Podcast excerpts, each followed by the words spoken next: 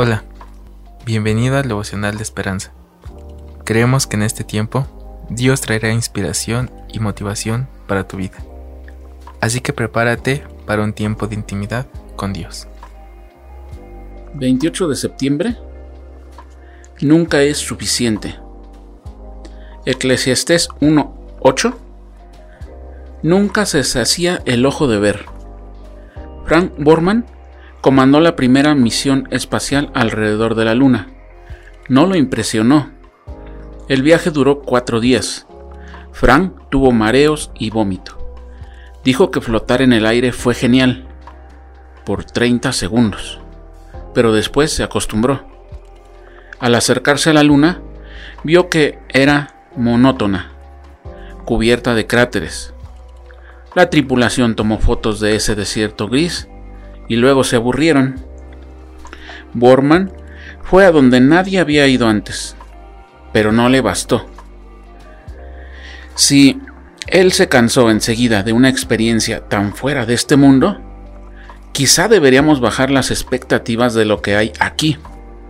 En Eclesiastés, el predicador observó que ninguna actividad terrenal trae gozo supremo. Nunca se sacía el ojo de ver, ni el oído de oír. Podemos extasiarnos por momentos, pero nuestra euforia pronto desaparece y buscamos la próxima emoción. Frank sí quedó extasiado cuando vio que la Tierra se levantaba en la oscuridad detrás de la Luna, como un mármol azul y blanco que giraba. Nuestro mundo destellaba con la luz del sol. De manera similar, nuestro mayor gozo proviene del Hijo que brilla en nosotros. Jesús es nuestra vida, la única fuente suprema de significado, amor y belleza. Nuestra mayor satisfacción viene desde fuera de este mundo. Nuestro problema es que podemos ir hasta la luna y aún así no llegar más allá.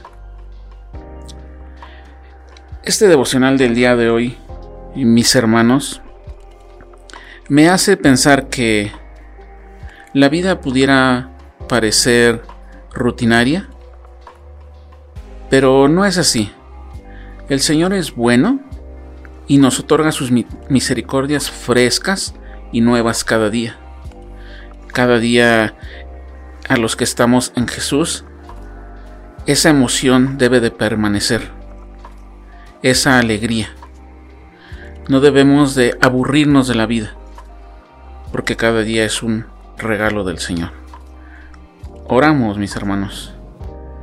Mi Señor, te damos gracias, Padre, porque cada día renuevas tus misericordias sobre nosotros. Cada día nos das mil motivos para vivir con alegría. Gracias, Señor, por tu amor. En el nombre de Jesús. Amén. Esperamos que hayas pasado un tiempo agradable bajo el propósito de Dios. Te invitamos a que puedas compartir este podcast con tus familiares y amigos para que sea de bendición a su vida. Puedes seguirnos en Facebook, Instagram y YouTube como Esperanza. Hasta mañana.